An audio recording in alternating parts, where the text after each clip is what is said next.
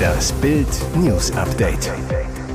Es ist Donnerstag, der 23. November und das sind die Bild Topmeldungen. Gerd Wilders triumphiert laut Hochrechnung Rechtsrutsch in Holland.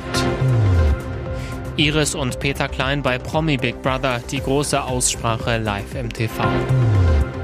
Ampel pleite, FDP sauer, Lindner mächtig unter Druck. Politbeben in den Niederlanden. Aus der Parlamentswahl ist die Partei PVV des Rechtspopulisten Geert Wilders als stärkste Kraft hervorgegangen. Das ergab eine erste Hochrechnung aus der Nacht zum Donnerstag. Demnach kommen Wilders und seine rechtspopulistische PVV auf 36 der 150 Sitze im Parlament. Das sind mehr als doppelt so viele Mandate wie bei der vorigen Wahl 2021. Das Bündnis von Sozialdemokraten und Grünen kommt der Hochrechnung zufolge auf 25 Sitze, acht mehr als 2021. Die neue Zentrumpartei NSC kann auf Anhieb mit 20 Sitzen rechnen. Die bürgerlich-konservative Regierungspartei VVD von noch Ministerpräsident Mark Rutte und ihre Spitzenkandidatin Dylan Jesilius verloren zehn Mandate und kommen nun auf 24. Die Wahl gilt als historisch. Nach 13 Jahren unter Mark Rutte war vor der Wahl ein Kopf-an-Kopf-Rennen zwischen den Rechtspopulisten, der VVD und dem rot-grünen Bündnis erwartet worden. Rund 13,3 Millionen Wahlberechtigte waren aufgerufen, ihre Stimme abzugeben. Nach seinem voraussichtlichen Sieg bekräftigte Wilders seine Entschlossenheit zur Übernahme der Regierung. Die PVW will mit anderen Parteien zusammenarbeiten und das bedeutet, dass alle Parteien, auch die unsere, über ihren Schatten springen müssen. Er machte noch vor der ersten Hochrechnung klar, wir wollen regieren und mit 35 Sitzen werden wir auch regieren.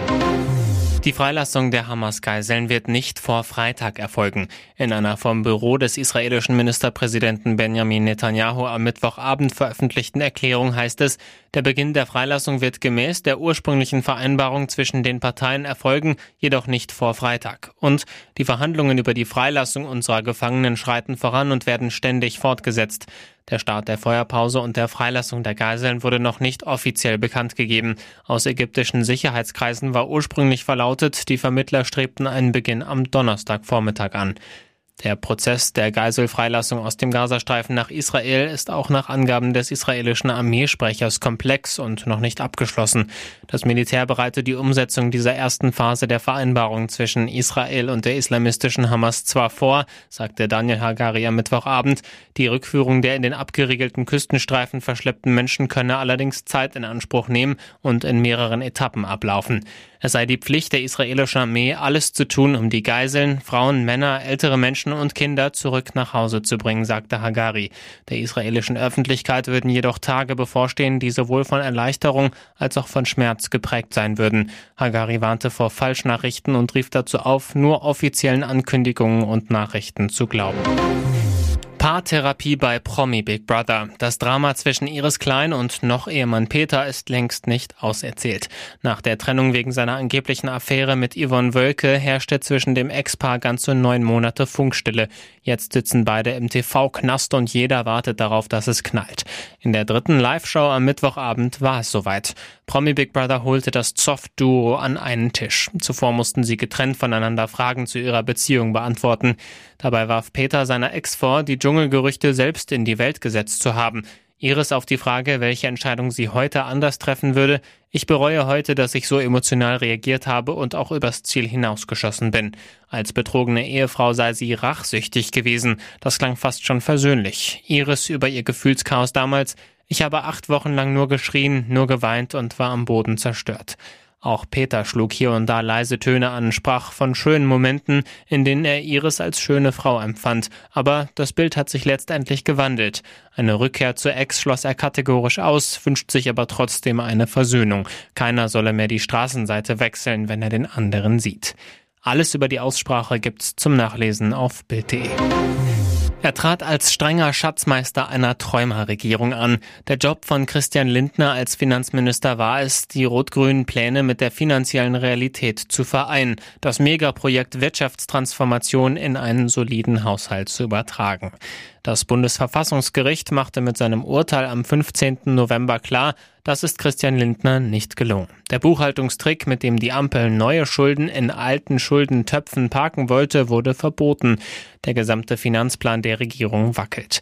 Auch wenn die Schuldenmilliarden vor allem in rot-grüne Projekte fließen sollten, steht Christian Lindner unter Druck. Der Finanzminister hörte weg, als Opposition und Experten ihn schon 2021 und 2022 vor der Pleite warnten. Nach dem Urteil tat Lindner so, als hätte er nur die Regierungspraxis der Vorgängerregierung fortgesetzt, als könnten die Haushaltsberatungen für 2024 wie geplant fortgesetzt werden. Inzwischen gab sogar Lindners Top-Berater Lars Feld zu, dass der neue Buchungstrick, den die Vorgängerregierungen nicht nutzten, der Ampel zum Verhängnis wurde. Die für heute geplante Sondersitzung des Haushaltsausschusses wird verschoben, aus Sorge, einen weiteren verfassungswidrigen Haushalt zu verabschieden. Die ganze Einschätzung zu Lindner gibt's online zum Nachlesen. Und jetzt weitere wichtige Meldungen des Tages vom Bild Newsdesk. Steht die Baubranche vor dem Kollaps? Experten warnen und selbst das Bundesbauministerium schlägt Alarm. Baufördergeld in Höhe von über einer Milliarde Euro steht auf der Kippe. Der Grund? Das 60 Milliarden Loch im Haushalt der Ampelregierung, das die Minister zum knallhart Sparkurs zwingt. Konkret geht es um die Förderungen klimafreundlicher Neubau und Wohneigentumsförderung für Familien. Dafür sind im Etat 2024 satte 1,1 Milliarden Euro eingeplant. Gespeist wird dieser Fördertopf aus dem Klimafonds der Ampel. Doch genau den hat das Bundesverfassungsgericht am Mittwoch für verfassungswidrig erklärt. Folge? Finanzminister Christian Lindner verhängte eine vorläufige Ausgabensperre für den 60 Milliarden Fördertopf. Die Baubranche ist alarmiert. Felix Paklepper, Chef des Bauverbands ZDB, warnt in Bild vor einem Wegbrechen der Förderung. Dann kommt der Wohnungsbau zum Erliegen. Paklepper, wenn es so weitergeht, werden wir im Jahr 2024 keine 250.000 und 2025 noch weniger Wohnungen bauen, obwohl wir 400.000 pro Jahr brauchen.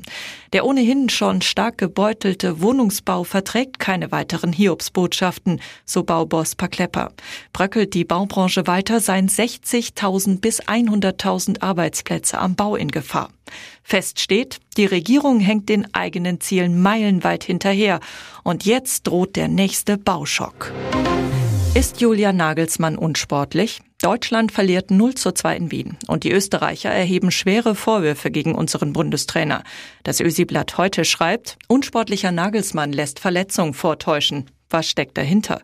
Neunte Minute. Kurz nach der roten Karte gegen Leroy Sané muss Julian Nagelsmann seine Mannschaft taktisch neu ordnen. Um sich dafür Zeit zu verschaffen, greift der Bundestrainer laut dem ÖSI-Bericht zu unfairen Mitteln.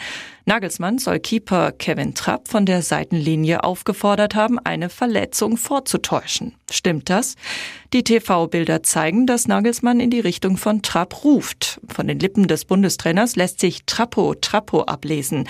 Dann winkt Nagelsmann mit den Händen zu Boden und zeigt auf sein Bein. Kurz danach lässt sich Keeper Trapp, der gerade einen Abstoß ausführen wollte, zu Boden sinken.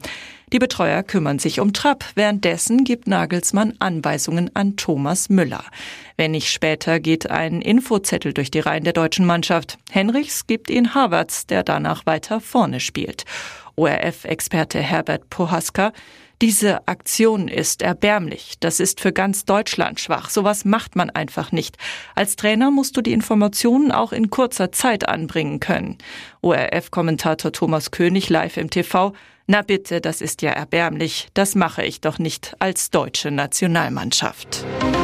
Nicht nur Shoppingfieber in Deutschland, jetzt auch Schneefieber. Aus dem Black Friday wird dieses Jahr der White Friday. Mehr Bescherung geht nur an Weihnachten. Der Bildwetterfahrplan für die nächsten Tage. Tief Niklas sorgt in den kommenden Tagen für wechselhaftes, teils stürmisches Wetter und bringt für manche Gebiete auch den ersten Schnee. Ab Freitagvormittag sinkt die Schneefallgrenze. Aus Nordosten wird es kälter und es gibt Schneeflocken bis runter in die Tieflagen. Am Freitagabend folgen dann Wintergewitter über vielen Landesteilen, sagt Diplom-Meteorologe Dominik Jung von Wetternet zu Bild. Wenn die Höhenkaltluft über uns ist, gibt es starke Schneeschauer mit Blitz und Donner. In der Nacht zu Samstag erreichen die Wintergewitter die Alpen. Der Schnee bleibt aber wohl ab 300 bis 400 Meter liegen. Am Samstag und Sonntag, besonders im Süden, immer wieder Schneefall. Wetterexperte Brandt. Am Wochenende liegen die Spitzenwerte von Schwerin runter bis Dresden nur noch bei 0 bis 3 Grad. Dazu gibt es immer wieder Schneeschauer. Zumindest in den Nächten kann die weiße Pracht dann auch mal liegen bleiben. Lokal besteht Glättegefahr. Nach Westen hin kommen in den Mittelgebirgen ab 600 bis 700 Metern immerhin 5 bis 10 Zentimeter Schnee zusammen.